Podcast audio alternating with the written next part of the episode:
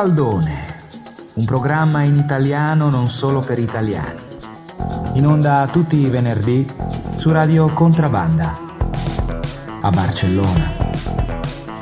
E buon pomeriggio a tutti, ben ritrovati qui sulle frequenze di Radio Contrabanda. Io sono Steven Forti, questo lo sapete è un programma in italiano non solo per italiani, penultima puntata di questo 2023 prima di salutarci e augurarci buona fine e buon inizio, una puntata dedicata alla musica con diversi ospiti, ma cominciamo con una news che ci arriva dal profondo nord-est italiano.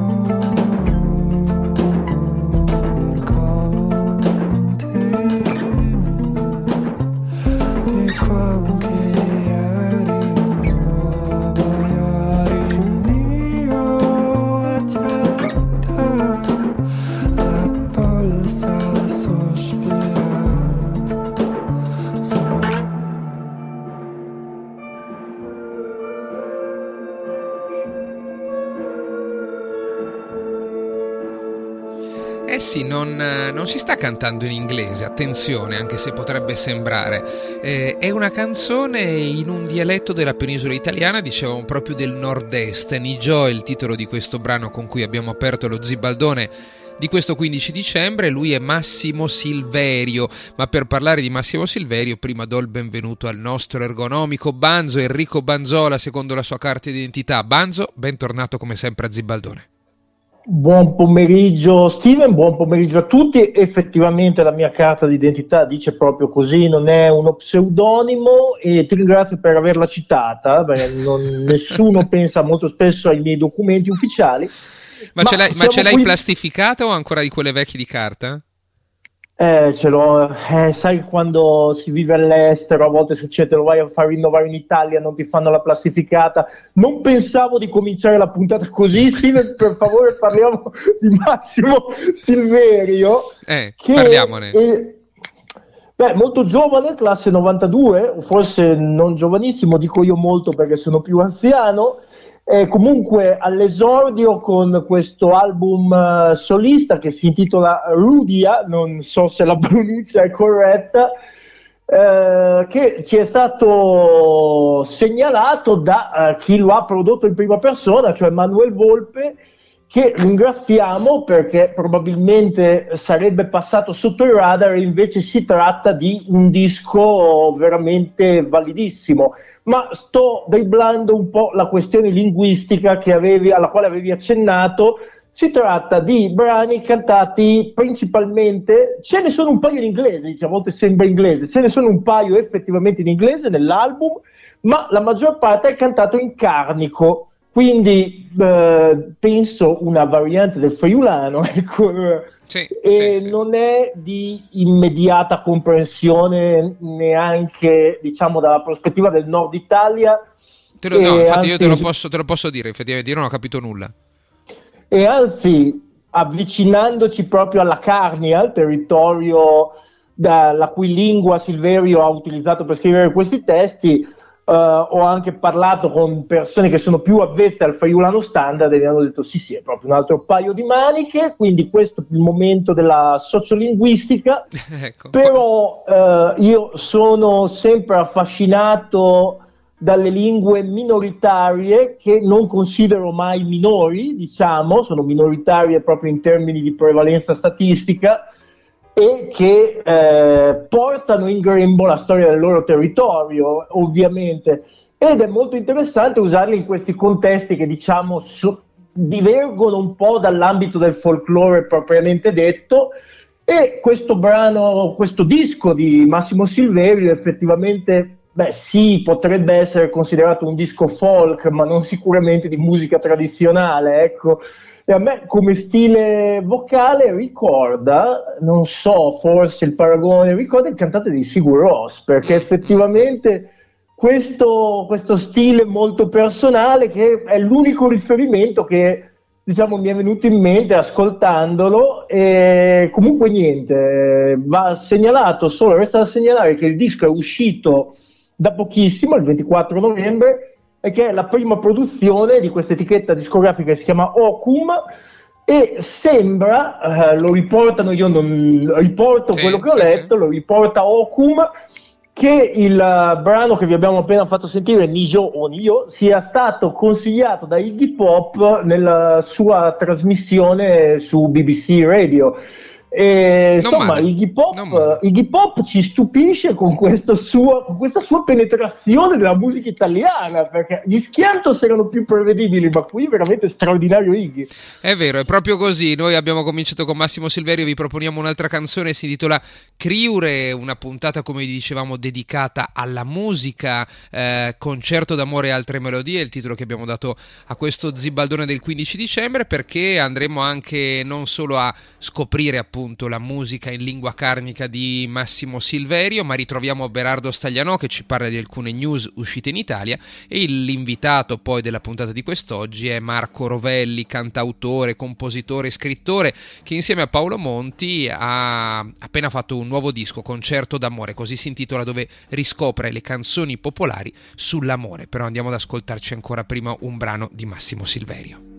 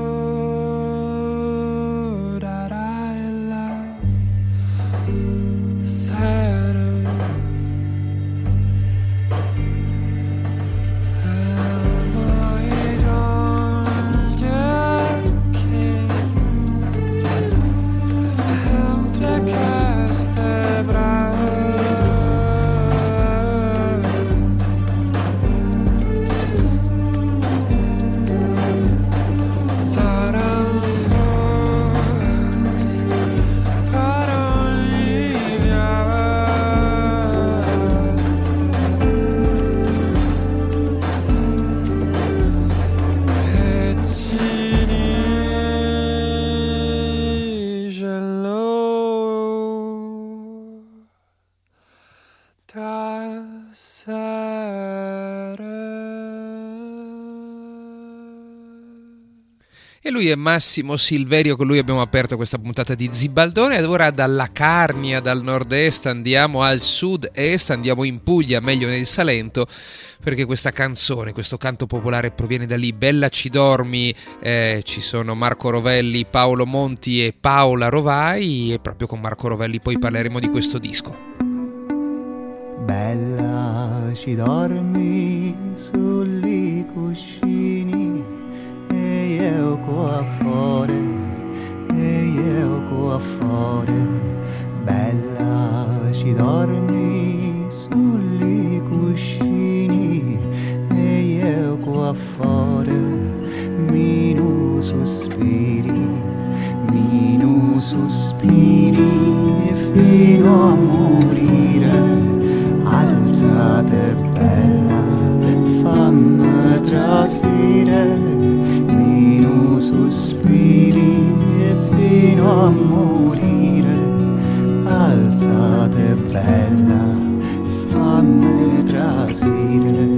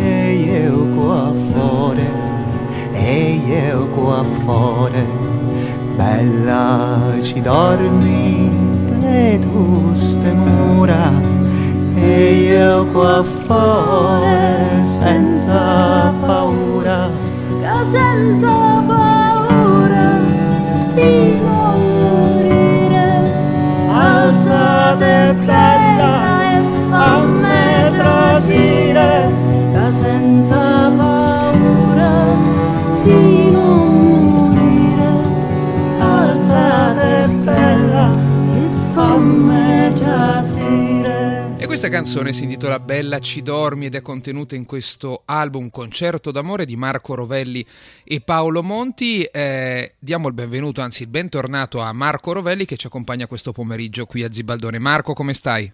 Discretamente bene, grazie, ben ritrovato. un, piacere, un piacere averti con noi per parlare di questo bel progetto, un disco uscito a settembre di questo 2023 dove collabori con Paolo Monti che è anche il produttore, ma in realtà collabori con tantissime persone, un disco, diciamolo subito, molto particolare. Sì, è una riproposizione di canti d'amore della tradizione popolare italiana. Eh, come sai, insomma, un, una delle mie personalità musicali si è sempre occupata di canti popolari, di, di folk, di folk toscano in particolare, insomma, no? e, e, ho sempre amato questa cosa. Paolo Monti un chitarrista delle mie terre apuane che come progetto solista si chiama The Star Pillow, come solista fa, co, ha fatto tante cose, drone, ambient, eh, girando proprio da solo, insomma, con le sue chitarre, i suoi processori, tutte le sue diavolerie elettroniche. E niente, un giorno poi ci siamo, un giorno parecchi anni fa in realtà, perché poi nel frattempo ci sono stati un sacco di progetti, il mio disco su Caterina Bueno, il mio Portami al confine sì. solista. Certo. E gli dissi, non, lo, non, ci conoscevamo, gli dissi, ma io sono, siccome mi incuriosiscono sempre le cose che non conosco, allora ho detto, perché, perché non facciamo qualcosa insieme, ecco, senza sapere assolutamente bene cosa. E poi ho pensato che col, con la sua cifra musicale, col, col, con i suoi sound space, come li chiamo io, insomma, perché sono vere e proprie architetture sonore, secondo me la morte sua erano proprio i canti d'amore della tradizione popolare, no? che sono, dei, sono delle, delle, delle, pure bellezze, no? delle armonie cristalline, eh, veramente senza tempo, ecco, veramente, non so, quella, quella, dire senza tempo è una, una roba banale, insomma, una formula eh, corriva e, strausata, ma, ma, ma, vera in questo caso. E, e, e, l'intento poi alla fine era un po' questo, insomma, di, di, di, di eternizzare un po' questi canti con eh, ovviamente iscrivendoli in frame, insomma, in cornici sonore che non, ovviamente non appartengono alla, alla tradizione popolare e, e, quindi eh, riattivarle, però senza assolutamente violentarle, no? ma certo. lasciandole nella loro, eh, boh, si può dire forse purezza, ecco, non c'è mai nulla di puro in realtà, insomma, ma ecco, ci siamo capiti. Sì, eh, esattamente. Tra l'altro, poi torniamo anche sui collaboratori di questo progetto, ci sono tanti strumentisti, musicisti, tante voci, eh, come anche quella appunto che abbiamo sentito di eh, Paola Rovai, no? che so che anche vi accompagna nel progetto diciamo dei concerti di questo disco. Ma eh, prima soffermiamoci un momento anche su eh, insomma, il concetto di amore e sulla scelta dei canti popolari, perché ecco, insomma, canzoni popolari sull'amore ce ne sono tante che toccano anche tanti momenti di quello che è l'amore, no? Dalla passione al pre, al dopo, al durante, al post, con diverse appunto declinazioni. E dall'altra appunto ci sono tanti canti popolari in tanti dialetti, in tante lingue in Italia. Sì, sì, eh, la scelta ovviamente non è stata semplice, ma è stata totalmente arbitraria, cioè mossa da, da passioni, da passione, da, da, dire ok, questo canto ci produce godimento estetico eh, in tutti i sensi e lo facciamo. Non, eh, ovviamente poi la, la scelta dei de, de, de canti è stata mia perché Paolo non viene da quella storia della tradizione popolare, insomma, non c'era nessun intento esaustivo, catalogatorio, insomma, proprio così, con, con soggettivo. Questo per esempio è un motivo per cui non ci sono canti eh, del nord Italia. Eh, non, non, non, ne conoscevo che, che di abbastanza potenti per, per, la mia sensibilità, no? che mi muovessero. Pure ho, ho, mosso per esempio un grande esperto di canti come Maurizio Agamennone che mi aveva gentilmente dato un, diversi CD della tradizione popolare italiana del Lombardo-Veneto, ma non ho trovato nulla che mi stimolasse a, sì. A, essere insomma, rivisto. Eh, e quindi di fatto, insomma, senza nessun intento razzistico, insomma, sono tutti dalla Toscana in giù. Ecco, eh, sono sì. tutti toscanti o toscani, questo è ovvio, io di, di qui sono e quindi 4 4 canzoni vengono da questa tradizione, 3 o 4 e, e poi appunto dalla Sardegna, la Sicilia, la Puglia, la Campania, il Molise. Mm. Bella ci dormi, proprio che abbiamo ascoltato, è uno dei due canti pugliesi, salentini, no? Per la precisione, spiegate anche voi nel, nel libretto di presentazione del disco. Sì, quella è proprio una, una serenata, veramente, no? lei, lei, che dorme a casa eh, e, e, fa il paio, peraltro, appunto con una, con una ghost track, con quella che nel disco è la ghost track, l'abbiamo messa come ghost track perché stava già in, in un mio disco precedente solista, ed è la serenata eh, che si canta in Toscana, no? E la serenata dice, beh, se dormi svegliati fanciulla dorata, no? la, la, la, la, serenata la canto per te, lei, e lei è, è, è, lì in casa e tu dalla finestra, separato da quella membrana che è un intero mondo di separazione, eh, la, inviti per, al tuo desiderio, insomma, no? e, e, sono serenate eh, ambedue, eh, così come la serenata poi di fatto è anche, eh, anche se è una serenata diversa, con una funzione diversa, però un, un, un canto siciliano che ho trovato eh, che, che ho, come dire, parlandone anche con amici siciliani, era totalmente sconosciuto pure a loro, l'ho trovato veramente per caso, ehm, ed è pure, pure, pure, molto bello, anche lì c'è questo elemento no, del, del, della finestra che, che, ci separa e che può essere e che può diventare invece un elemento di congiunzione, vieni, vieni a me, insomma, ecco. E tra i canti toscani, che ce ne sono vari, rispetti, cade l'uliva, no? canti legati al corteggiamento, eh, c'è anche un brano che era stato già incluso da Caterina Bueno, che è stata la tua maestra, no? nell'album La Veglia, no? eh, appunto, e, e, Cade l'uliva.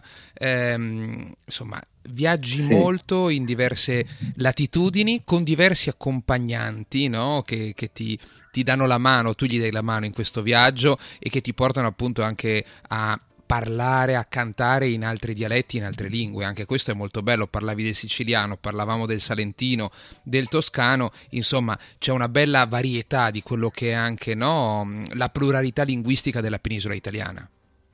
Sì, questo di fatto è un album dialettale, insomma, perché poi al di là del fatto che il toscano poi a volte non sembra un dialetto, per il semplice fatto che insomma il toscano è stato plasmato su, su questo dialetto, ma è un dialetto pure quello, insomma. E, e, a, me, a, me, piace insomma pa, pa, parlare altre lingue insomma devo dire che eh, qualche amico siciliano mi ha, mi ha detto guarda non mi aspettavo che effettivamente eh, io sono abbastanza scandalizzato, al di là del fatto che, che ne so, se Sebattiato cantava in inglese con quell'accento con, lui, con cui lui cantava, chiunque può cantare tutto, no? però, però, a quanto pare insomma, ho, ho abbastanza rispettato insomma, la, la, fonetica siciliana, insomma, e quindi l'abbiamo sfangata. E, però appunto l'idea poi era anche accompagnarmi, come dici te, a, a tante persone, insomma, no?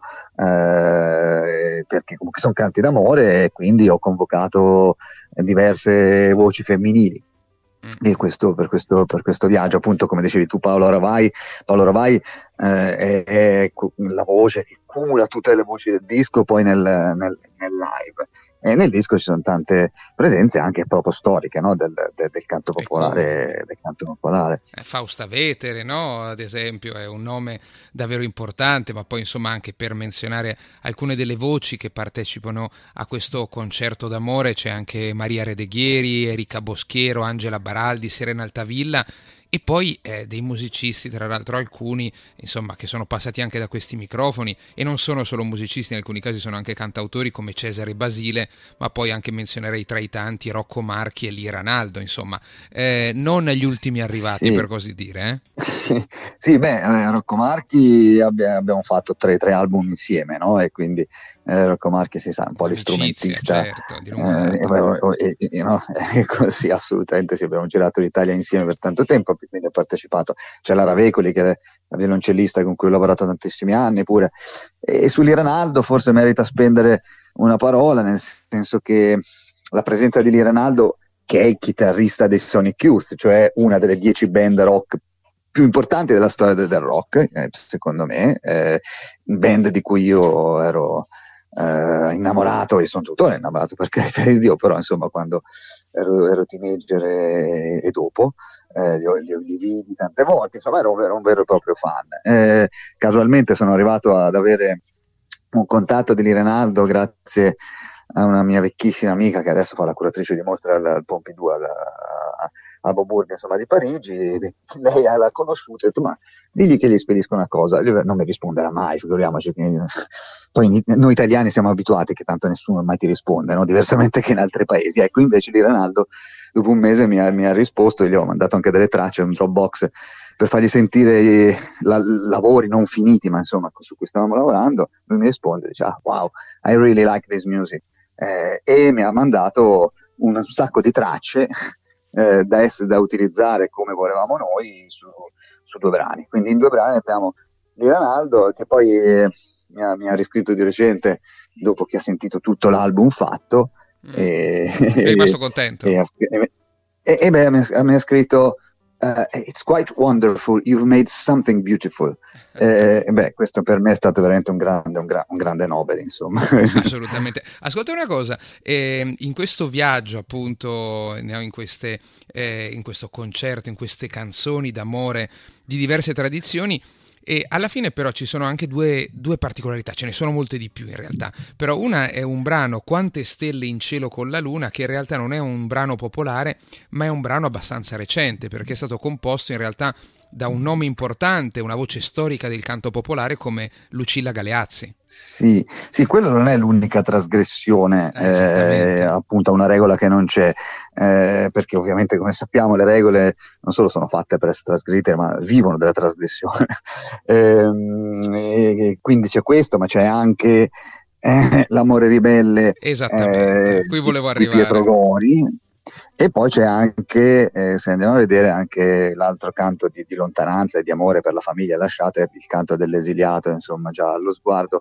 E, che però eh, ho ritenuto eh, importante metterle proprio perché sono canti che, ora poi dopo arriva la Galeazzi, ma questi due sono canti che veramente vengono trasmessi di, di- di- bocca in bocca eh, e quindi vive- viv- vivono della loro trasmissione orale, no? Tant'è vero che il giallo sguardo eh, non- di solito non veniva, eh, pensavano fosse di Pietro Gori, invece poi di recente è scoperto che era di un certo Titta, che era un anarchico livornese che lo aveva scritto e non era di Pietro Gori.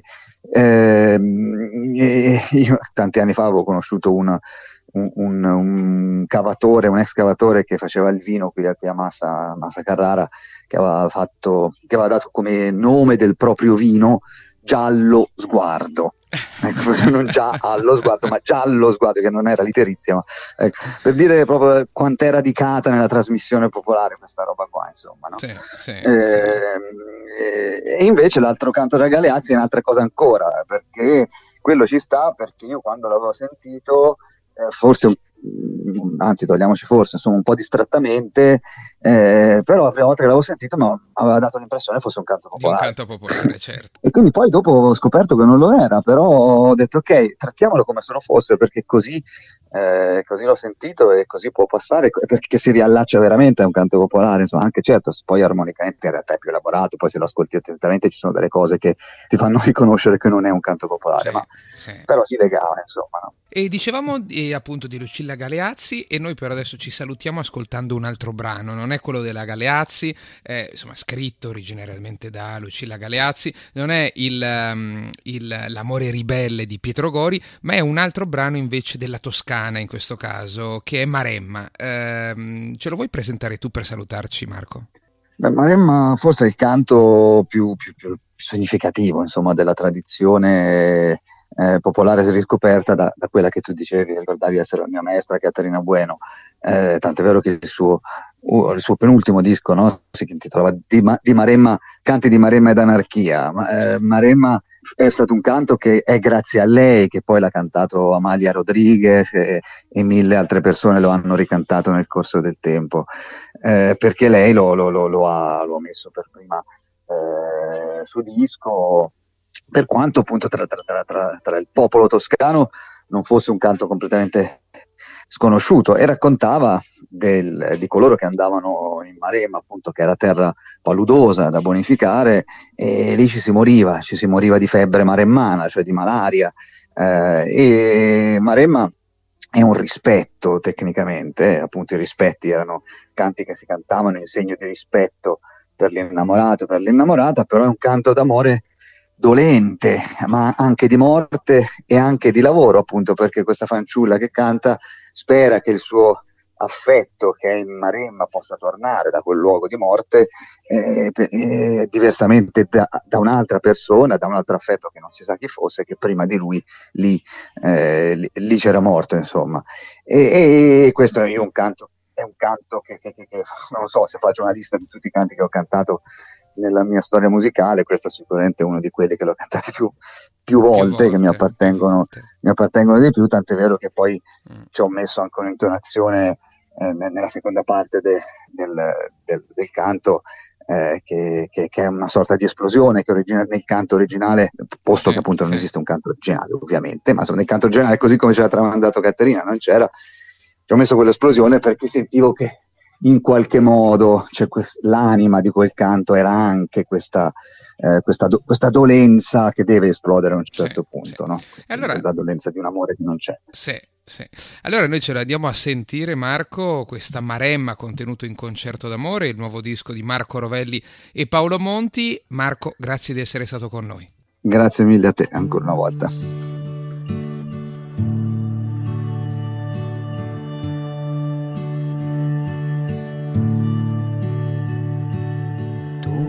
timidi con mare, ma mare, ma.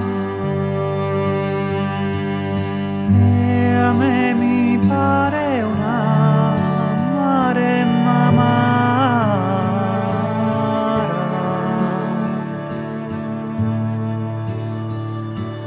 L'uccello che ci va.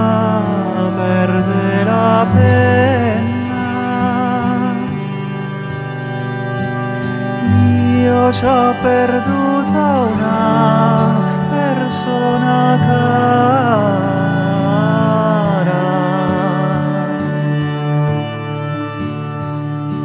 Sempre mi trema il cuore quando ci vai. Perché ho paura che non torni mai.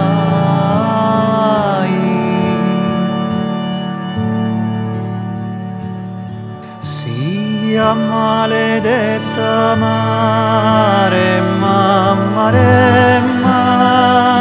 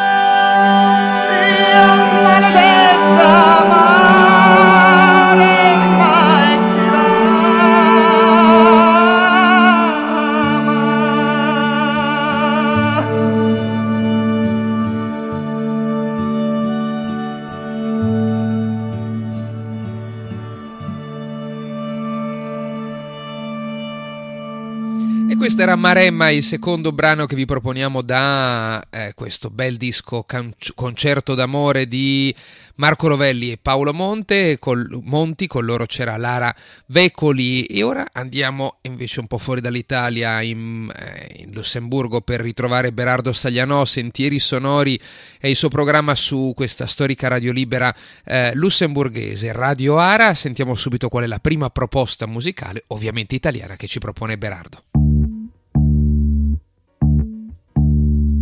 You and your chameleon eyes Said you would never try to hold me back from who I was.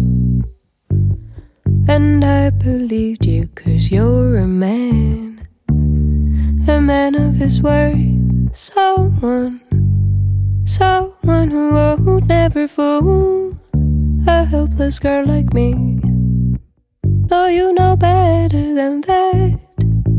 The earth will turn and moons will show, bluebirds will sing, and so will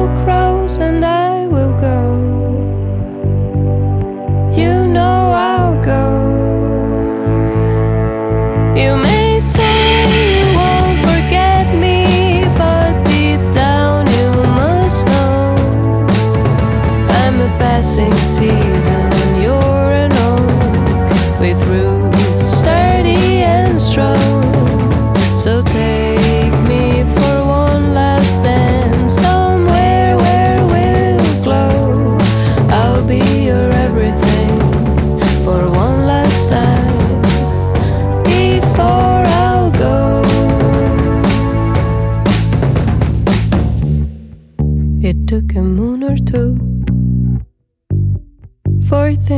Tumble and take a different turn adrift.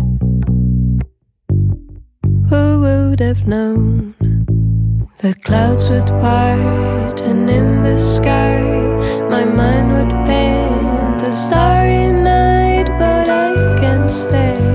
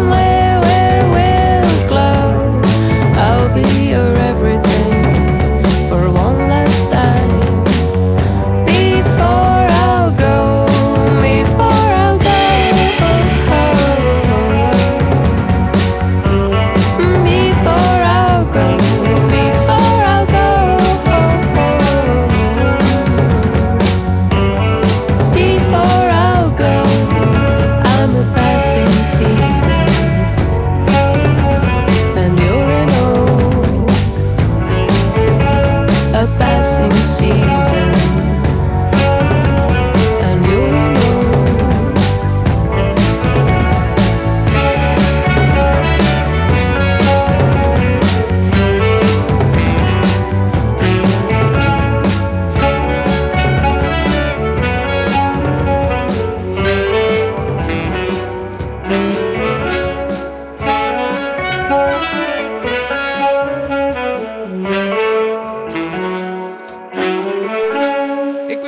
Voce così bella è quella di Marta Del Grandi, ne avevamo parlato qualche settimana fa qui a Zibaldone, ma ve la riproponiamo perché? Perché ce ne vuole parlare anche il nostro carissimo Berardo Staglianò, Sentieri Sonori, il nome del suo programma da tantissimi anni su Radio Ara in Lussemburgo. Berardo, bentornato, mancavi da un po' e noi siamo contenti di accoglierti di nuovo qui a Zibaldone. Mio caro, sempre un piacere essere dalle vostre parti e sì, uh, abbiamo iniziato la ventisettesima, renditi conto, stagione di Sentieri Sonori e uh, in effetti non ho ancora fatto un collegamento, impegnatissimi entrambi in questo periodo, però prima di, di, di arrivare alla fine dell'anno dovevamo riuscire. Eh certo, è certo, bisognava come minimo sentirsi e salutarsi prima che eh, concludesse anche questo 2023. Ascolta Berardo, eh, cominciamo subito da Marta, noi ne avevamo parlato un po', però dai raccontaci qualcosa perché è un artista da seguire. Assolutamente, noi l'avevamo già ospitata due anni fa per il suo primo disco da solista, eh, è tornata con questo nuovo Selva, eh, uscito lo scorso 5 novembre come il precedente per Fire Records ed è secondo me eh, senza dubbio una delle artiste italiane più eh, originali, più interessanti e più internazionali eh, che abbiamo sulla scena, del resto è un disco che ha lavorato eh, fra Berlino, Gand, eh, suonando con musicisti di varie provenienze, coprodotto da Bert Fliegen, lei lo dice meglio di me, uh, al lavoro fra le varie cose con, con i Sofia, ed è un disco veramente molto bello che si fatica ad etichettare, non saprei uh, dirvi che genere faccia Marta Del Grandi e questo già mi piace da morire, a ulteriore riprova del talento di quest'artista, uh, negli ultimi mesi l'abbiamo trovata anche a, ad accompagnare accompagnare i Casino Royale in un singolo e anche dal vivo e insomma se, se i Casino se la portano sul palco con loro direi che è un'altra uh, patente di qualità. Uh, cari ascoltatori di Gibaldone vi consiglio vivamente Selva il nuovo disco di Marta Del Grandi. Eh, assolutamente quindi noi lo ripetiamo andatelo a cercare ascoltatevelo bene e seguite quest'artista. Eh, Berardo ascolta un po' eh, ricordiamo ai nostri ascoltatori come seguire Sentieri Sonori tra l'altro so che in questa nuova stagione ci sono state, ci sono tuttora un po' di novità. Eh sì, c'è soprattutto una novità mensile. Sentieri Sonori va in onda tutti sabato 11.30-13 eh, su Radio Ara. Eh, ci potete ascoltare in live streaming eh, o comodamente in podcast. I link ara.lu è il sito della radio, sentierisonori.blogspot.com il nostro blog con oltre a annunci di podcast e trasmissioni, un post al giorno su uscite, novità e quant'altro. La novità è che abbiamo deciso che insomma siamo sempre in mezzo a, appunto alle novità, alle nuove uscite e non avevamo mai il tempo di ascoltare fra di noi con i nostri ascoltatori un po' di eh, cose provenienti da, dalle epoche più disparate. E quindi una volta al mese, il terzo sabato del mese, abbiamo iniziato a fare quelli che chiamiamo sentieri sonori mixtapes in cui io e Marco, il mio compagno di trasmissione, scegliamo un brano a testa, non finiamo mai sul bianco, quindi tutto quanto mixato intervenendo pochi secondi in voce giusto per annunciare e disannunciare i pezzi e devo dire che ci stiamo divertendo Eh, terribilmente a farlo. E, e stanno venendo delle trasmissioni che uh, vanno a variare un po'. Quindi, in sostanza, primo e uh, terzo sabato del mese abbiamo le novità di Sentieri Sonori, il secondo i radioracconti di Raff che Sentieri Sonori aveva creato 27 anni fa, e il quarto sabato de- di ogni mese Sentieri Sonori Mixtapes. Le coordinate le avevo dette prima. Eh beh, fantastico, fantastico. Seguite Sentieri Sonori, cari amici di Zibaldone, vi farete una cultura enorme su tutte le novità e non solo le novità che eh, ci propone la musica italiana e ultimamente ce ne sono state parecchie, anche noi recentemente abbiamo con il rapporto Italia cercato di fare un po' una, una panoramica, offrirvi una panoramica. Ascolta Berardo, eh, per salutarci che cosa ci proponi? Qual è il secondo brano? Vi propongo un brano estratto da uno dei dischi più belli di quest'autunno, si intitola La mia falsa identità ed è addirittura un doppio album. L'autore è Paolo Saporiti, eh, cantautore milanese in attività da tanti anni, al nono album da solista, oltre a, a varie altre avventure. Eh, questo nuovo lavoro appunto è un doppio, si divide in due capitoli, Lo sfratto e la zattera, con una, una, lunga storia dietro entrambi i capitoli e con anche eh, legami delle liriche a storie familiari complesse, ad una strage eh, nel milanese che aveva visto fra le vittime eh, bisnonno qualcosa di questo genere di Paolo. Insomma è un disco anche molto sentito appunto in pezzi come questo, molto ricco, molto vario, eh, che lo vede collaborare con eh, musicisti come Alberto Alberto Turra alla chitarra, Lucio Sagone alla batteria, eh, coprodurlo con Raffaele Abbate. Insomma, cari ascoltatori di Zibaldone, mi ripeto anche in questo caso, andatevi a scoprire La mia falsa identità, il nuovo splendido doppio lavoro di Paolo Savoriti. Fantastico, ce l'andiamo ad ascoltare immediatamente. Berardo, buona fine buon inizio. Noi ci ritroviamo, mi auguro, prestissimo, però sarà già nel 2024. Sempre un piacere essere dalle tue parti, buona fine e buon principio a te e ai tuoi ascoltatori e godetevi questa Vince lei, Paolo Saporiti.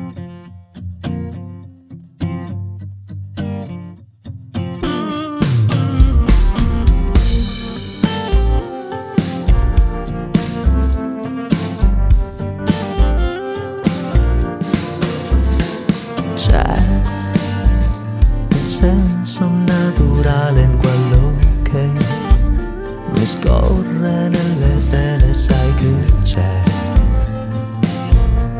Solo un gioco per me. C'è stato un tempo per noi due, per credere alle fiabe, sai cos'è che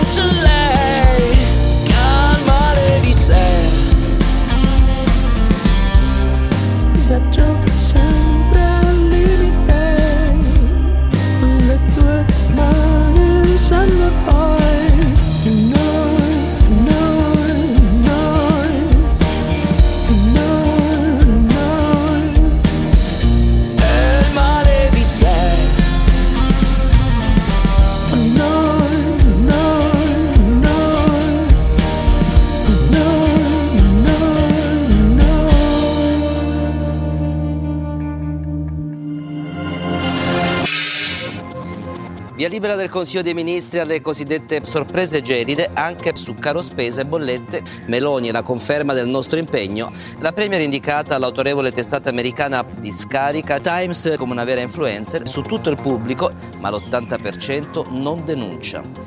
Bambini costretti a vedere il film The Marvels contro tutti all'Assemblea Nazionale di Italia Viva. Fra le lacrime, Renzi, possiamo giocarcela, giallo sulla posizione dell'Avvocatura dello Stato che smentisce di aver chiesto il portafoglio di Leonardo DiCaprio. Marine Le Pen attacca la pochette di Audrey Hepburn a una Lamborghini usata non ecologica e non ideologica. Nessuna paura, una moda passeggera, dicono le modelle. Non ci spaventa una bellezza senza anima. Salvini riunisce a Firenze i sovranisti europei. I familiari riportateli tutti a casa e per il Brindisi riparte la storica rivalità fra fantasia e portafoglio. Il leader leghista voglio pagare quel che sarà giusto, cifre vicine o sotto lo zero.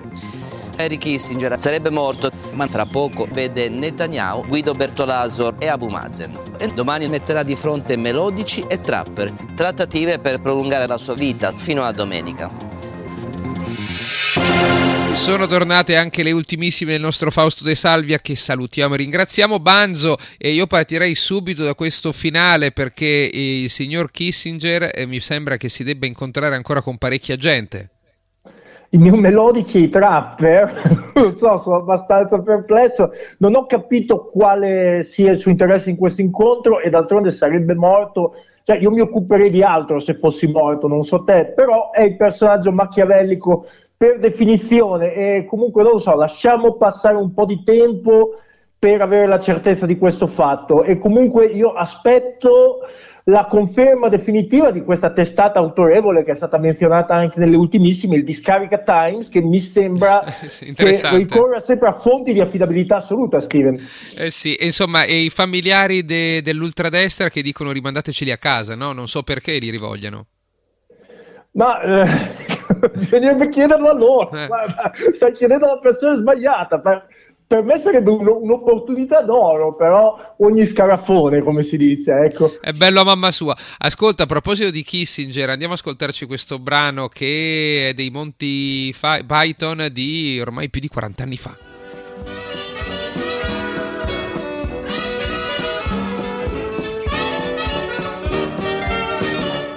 Henry Kissinger,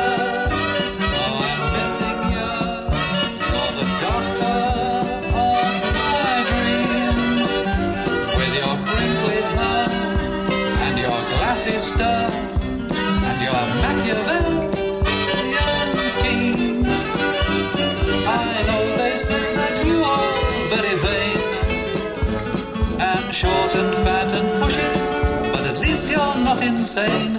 Henry Kissinger, how I'm missing you and wishing you were here. Henry Kissinger, how I'm missing you. You're so chubby and so neat with your funny clothes and your squishy nose. You're like a German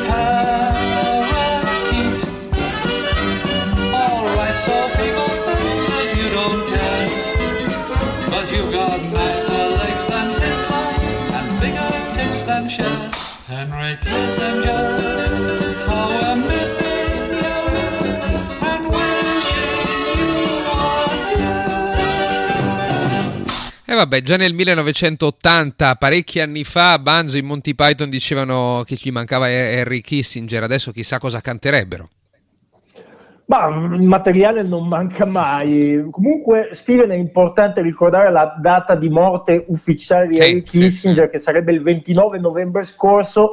Ma come avete sentito dalle ultimissime, siamo al 15 dicembre, ancora non possiamo darvi la conferma. Quindi Chiederemo chi a Bertolaso. vedrà, forse Kissinger stesso vedrà. Eh, sì, chiederemo a Bertolaso. Comunque, siamo arrivati alla fine del programma, siamo davvero ai titoli di coda perché siamo anche un po' in ritardo. Banzo, però, c'è giusto il momento, prima di salutarci, di annunciare l'ultimo trago, la canzone con cui ci salutiamo, perché andiamo a trovare veramente una versione di una canzone mitica degli anni 60 dell'Italia. Eh? Esatto, una canzone di Gianni Morandi perché l'11 dicembre questo eterno ragazzo di Monghidoro, e qui scusate un po' la definizione televisiva è scontata, ha compiuto 79 anni che ovviamente Auguri. non dimostra, quindi ci rifacciamo al suo brano, uno dei suoi brani più mitici, C'era un ragazzo che come me amava i Beatles e i Rolling Stones, in una versione dello spagnolo Santi, diminutivo di Santiago ma scritto con la Y, risalente al 1966 ehm, ed è interessante ri- ricordare molto brevemente che questa canzone è stata coverizzata da moltissimi altri artisti, anche in Messico, ad esempio c'è una versione con la parola chavo invece di muchacho, tipicamente messicana per dire ragazzo, o una versione dello Spingos, un gruppo messicano dove i Beatles e i Rolling Stones sono sostituiti dal Mundo e Verdad, quindi la versione dell'azione cattolica, credo. Esatto, dai, ci andiamo ad ascoltare questa canzone. Grazie a tutti di averci ascoltato quest'oggi. Ci ritroviamo venerdì prossimo, ultima puntata dell'anno. E come sempre, come ormai tradizione, tornano le canzoni di Natale, volume non so se sesto, settimo, boh. eh, comunque, venerdì prossimo lo scoprirete. Banzo, grazie di essere stato con noi. Grazie a te Steven, volume sesto direi. Volume sesto, eh, fate l'amore con il sapore, come era solito dire il primo sindaco socialista di Madrid, Enrique Tierno Galvan, dopo la fine del franchismo alle 17.57 diceva tutti i venerdì. Seguiranno anche aggiornamenti sulla salute di Harry Kissinger. Assolutamente. Ciao Banzo, Santi era un muchacho que como yo, que como a mí le gustaban los Beatles y los Rolling Stones. Era un muchacho que como a mí gustaban Beatles y Rolling Stones. En torno al mundo con su cantar fue desde el norte de América. No era atractivo, más junto así tenía a mi muchacha sí. Cantaba Help, el Ticket to Ride, Oh Lady Lleno y Yesterday. Cantaba Viva la libertad, más una carta le fui a buscar y su guitarra me regaló, fue reclamado en América. Stop los Rolling Stones, stop los Beatles stop. Me han dicho está en el Vietnam, dispara al Vietcong.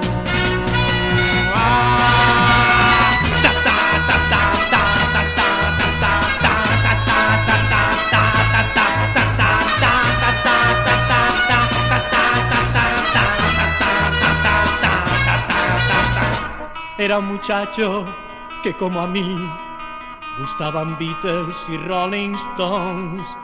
Llenaba el mundo con su cantar y fue la guerra en el Vietnam. Cabellos largos no lleva ya, ni suena su guitarra más. Un instrumento que siempre da la misma nota, tra ta ta ta. No más amigos, ya no más fans, el de a la gente caerá ya a su país. No volverá, ahora está muerto en el Vietnam. Stop los Rolling Stones, stop los Beatles. Su pecho inmóvil luce ya una medalla o dos. Ah, ta, ta, ta, ta, ta, ta, ta, ta, ta, ta, ta, ta, ta ta ta